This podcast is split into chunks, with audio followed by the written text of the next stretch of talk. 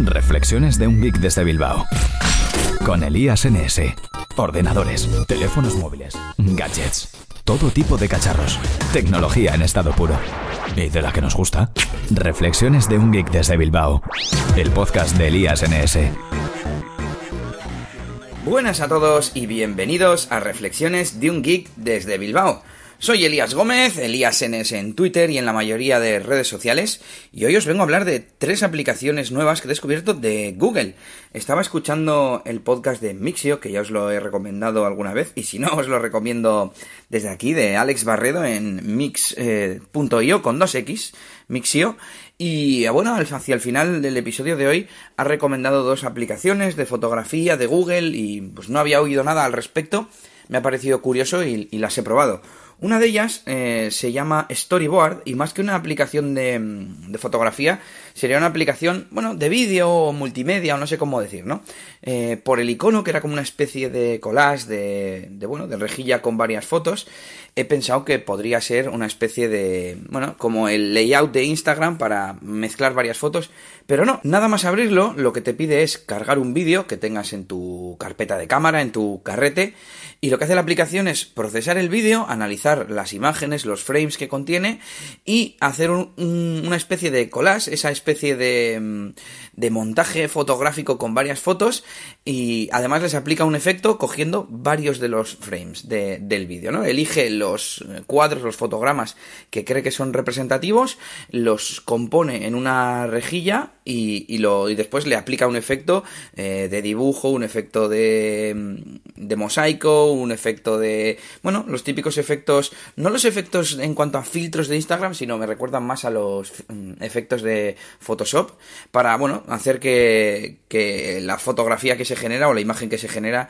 sea un poco más atractiva. Y me ha parecido una muy buena forma de, bueno, de crear una imagen a partir de un vídeo que represente el vídeo para poder compartir en, en, redes sociales, en Instagram, eh, o incluso si no quieres compartir el vídeo para poder compartir esta fotografía y me ha parecido algo bastante chulo. A ver si puedo compartir luego alguna en Instagram. Otra aplicación que han presentado desde Research at Google está enfocada para sacarnos selfies. Se llama Selfísimo y consiste en que nada más abrir la aplicación se muestra ya la imagen de la cámara delantera. Además se muestra en modo blanco y negro. Automáticamente, en el momento que tú pones sonrisa o alguna mueca, alguna cara, te va sacando fotografías y además te va poniendo sobre la pantalla, que luego no se ven las fotos, es como si fuese un fotomatón, una especie de fotógrafo y va poniendo incredible, awesome, you look beautiful y cosas así, mensajes de momento en inglés que también se pueden desactivar, por cierto, desde las opciones.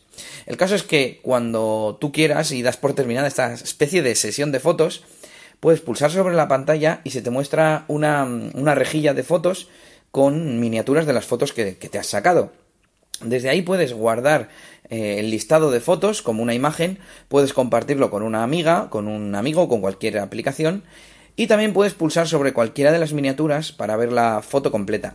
Las fotos también te las puedes guardar de forma individual, puedes compartirlas o puedes borrarlas y se borran de esa vista previa, de esa listado de miniaturas al que podemos eh, volver con una flecha de volver atrás. Eh, veremos la, el listado actualizado y podremos de nuevo guardar o compartir. Y en el momento que le demos hacia atrás, esa vista previa se pierde y estamos eh, como en otra nueva sesión de fotos de esa especie de fotomatón porque me recuerda un poco como si estuviéramos en el fotomatón donde al terminar nos sale las miniaturas, etcétera. Lo bueno es que aquí podemos salvar las fotos individuales. Y nada, pues lo veo algo interesante para, bueno, tener una serie de fotos un poco curiosas y, y también para poder compartir ese listado de miniaturas. ¿Estás sintonizando? Bueno, bajándote un MP3, ¿no? O como narices se dice en un podcast.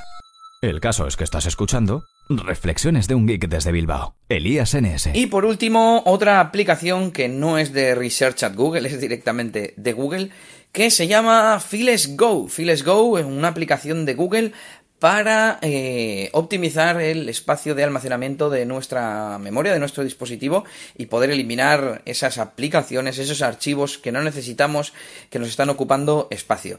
En el momento que abrimos la aplicación nos pide varios permisos, sobre todo el de leer eh, las carpetas, los archivos del dispositivo, como es lógico y nos muestra ah, unas tarjetas al más puro estilo Google Now o Google Fotos eh, que nos ofrece limpiar espacio de ciertas maneras, como por ejemplo contenido multimedia de baja resolución, archivos duplicados, contenido multimedia de WhatsApp, aplicaciones no utilizadas.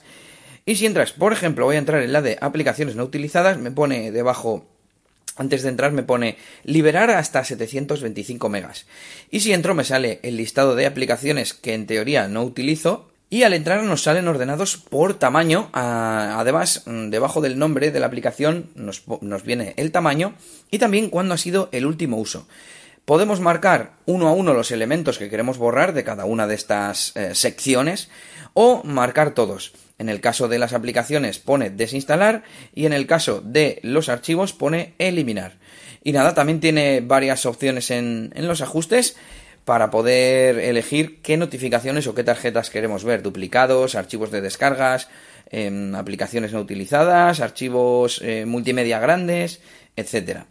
Estas son las recomendaciones de hoy, estas aplicaciones de Google que ya podemos utilizar, me parecen bastante prácticas, sobre todo esta última de Files Go, porque este fin de semana he estado en el pueblo y me ha tocado hacer de técnico para varios familiares que tenían el, móvil pues lleno de, de, aplicaciones que no utilizaban, que le ralentizaban el sistema, lleno de archivos con ya el mensajito de memoria llena y bueno, al final siempre, siempre hago lo mismo, borrar caché, eliminar aplicaciones, borrar archivos sobre todo de WhatsApp, de esas carpetas de enviado que, que se quedan ahí ocupando espacio totalmente de forma innecesaria.